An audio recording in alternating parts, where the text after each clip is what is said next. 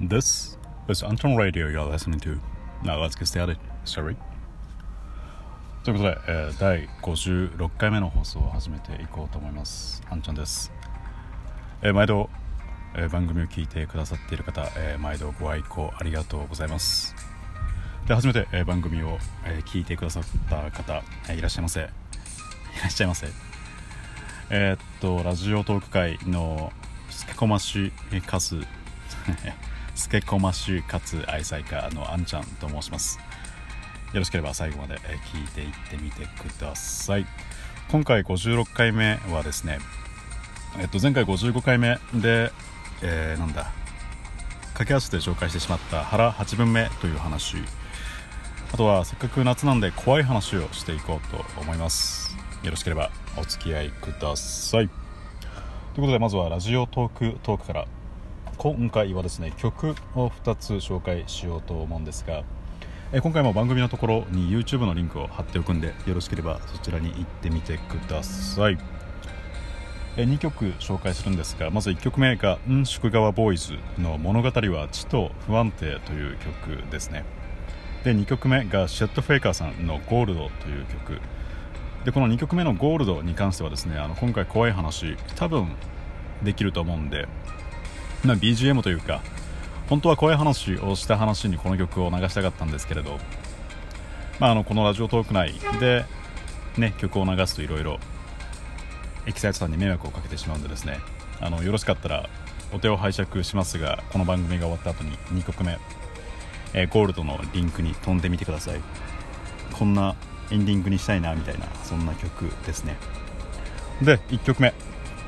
ん宿川ボイズの物語は地と不安定。これ確か私映画のモテキカタカナのモテキで聞いた気がするんだけどするんですけど違ったっけな？まあえっとなんだろうな。青々しくて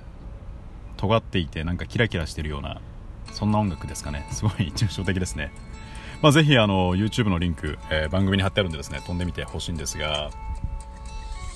うん。青くて尖っていてキラキラしてる音楽です。でえっとこの女性ボーカルの方がリンダ・ダダさんというんですが私基本です基本的にですね大人の女性が好きなんですけれどこういうなんでしょう何を考えてるか分かんないリンダさんみたいな女性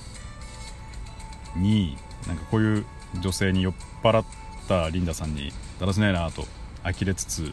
も甘えられたいなみたいな。そんな願望がありますね。で私がですね今は、えっと、アメリカは西海岸に単身赴任で来ているんですけれど以前都内で、えっと、焼肉屋の店長をやっていたことがあってですね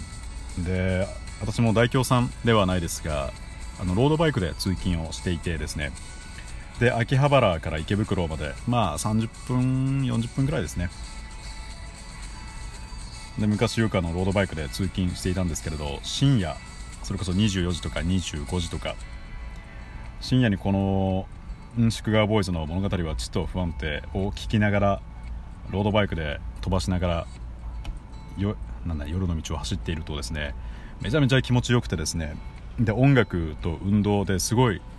すごく健全にトリップしそうになっていましたね。多分めちゃめちゃドーパミンが頭の中で分泌されてたと思いますね。ということで、えーっと今回ラジオトークトーク紹介する音楽は2つ「ん宿川ボーイズ」の「物語は地と不安定」という曲。あとはシェット・フェイカーさんの「ゴールド」という曲。で2曲目はぜひこの番組が終わった後多分怖い話をするんでその後に聞いてみてください。別に怖い曲ではないんですけれどまあなんかエンディングっぽいかなみたいな雰囲気なんでですね。ということで本編に入っていこうと思うんですがその前にえーっと前回というか私の番組ではなくてですねおしゃべりティールームという番組をされているきょうちゃんに前回というか最近今週の初めくらいにコラボ配信で招いていただいてですねお邪魔させていただいて話しているんですけれど、えー、きょうちゃんその説はありがとうございました。は主にのろけ話ですかね。妻についての話とかをさせていただいたんですが前回一度私の番組にもきょうちゃんには来ていただいてですねで実はその時に私の番組にきょうちゃんに来ていただいてできょうちゃんの番組にも私が一度出演していたんですが、まあ、ちょっと機材機器というか、まあ、単純に まあまあちょっと収録の仕方を間違えてですねあの前回収録ができなかったんでで今回リベンジということできょうちゃんの番組にお邪魔しました。え、きょうちゃんありがとうございました。でその番組を受けてですね、えー、ニコニコラジオという番組をされているニコさんが筋トレとプロテインについてめちゃめちゃ興味深い話をされていてですね。でプロテインと筋トレのイメージ私の中ではえっとね大工さんと資材資材っていうのが資源とかなんだ、まあ、資材、えー、資源の資に木材の材ですね。で資材と家みたいなそんなイメージでして、えっと筋トレとプロテインの関係が大工と資材と家みたいな。でどういうことかというとプロテインっていうのは要は資材なんですね材木というか。で、えっと筋トレが大工さん。要は筋トレをたくさんしている。しっかりメニューを組んでいる。大工さんがたくさんいるんだったらどんどん資材が来れば家が早く建つ。あのいい体が早く作れるんですけれど大工さんがいない。大して運動していないのに資材だけがどんどん来るとですね資材置き場というかどんどん資材が増えていくじゃないですか。でこれがどういうことかというと脂肪が増えるっていうことなんですよね。なんでどうなんだろう。私もプロテイン飲んで筋トレしたことないんでどれぐらいのメニューを組めばいいのかっていう具体的なのは分からないんですけれど多分がっつりやってる。あるいは高校の時部活とかで運動してる人だったら運動をたくさんしてるというか例え話で言うと大工さんがたくさんいるんでですね資材をどんどん持ってきてもいい。要はプロテインなんかを飲んでもいいのかもしれないですけれど例えば何でしょうね。腕腕立て伏せ1日10回とか20回とかその程度でプロテインを飲んでしまうと資材ばっかり増えてしまう。で大工さんの処理が追いつかない。で結果死亡になるみたいなそんなイメージですね。はい。でこんな私の分かりづらい例え話よりもニコさんのなんて題名だっけな。筋トレとプロテインとタンパク質だっけか。確かそんなタイトルなんですけれどごめんなさい。がめちゃめちゃ分かりやすかったんでですね。めちゃめちゃ分かりやすい興味深い内容をかわいかわいい素敵な声で紹介してくださるんでよろしかったらぜひそちらも聞いてみてください。はい。で、えっと、腹8分目という話をしていこうと思うんですが前回、えっと、55回目の終わりの方でですね、えっと、腹8分目に関する名言を2つ紹介させていただいたんですが、まあ、要はですね、まあ、食事だったり楽しい時間デートだったりあるいはラジオトークで言ったらコラボ配信だったりとか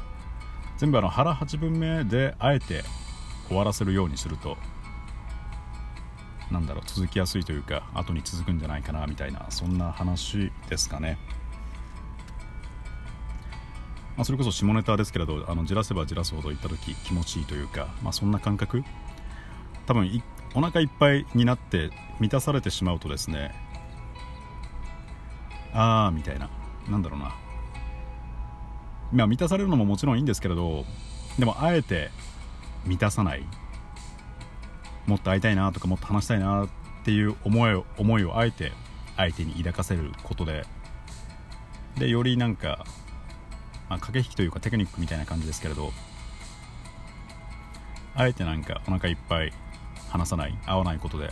より先につながるんじゃないかなみたいなそんな話ですかね。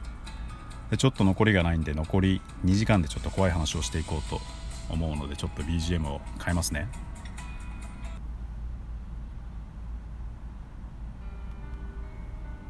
はい。ちょっと待ってくださいね。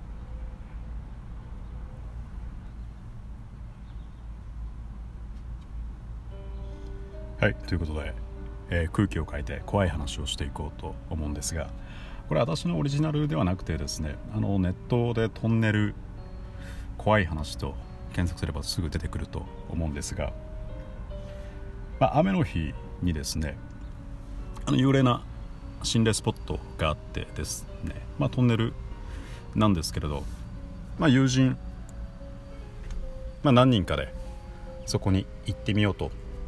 でその日はたまたま天気がすごい大雨ザーザー降りの天気で、まあ、トンネルに入る前からすごいあの天井を叩く雨の音がみたいな感じで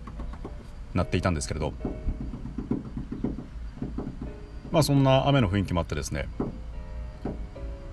あの怖い雰囲気が盛り上がりつつトンネルに入っていったんですけれど、まあ、トンネルに入ってもなかなかまあ誰も通っていないんで怖いは怖いんですけれど例えば女性が急に出てくるとかなんか血まみれのなんかが出てくるとか、まあ、そういうことも何もなくですね。ただ聞こえてくるのはあの引き続き雨の音だけ。で大して何も出ないね。噛んだわ。大して何も出ないねと。言ったところだったんですがふと異変に気づいてですねよく考えたらおかしいんですよね。トンネルの中ってあの雨の音しないはずじゃないですか。屋根がついてるんでっていうか天井があるんで。ただ気づいたらずっとトンネル入ってもあの車の屋根を叩く雨の音が聞こえてるんですよね。で誰もいないトンネルの中ちょっとふと車を止めてですね車の中からちょっと天井の方を見上げてみるとですね、まあ、ぬっと無数の手が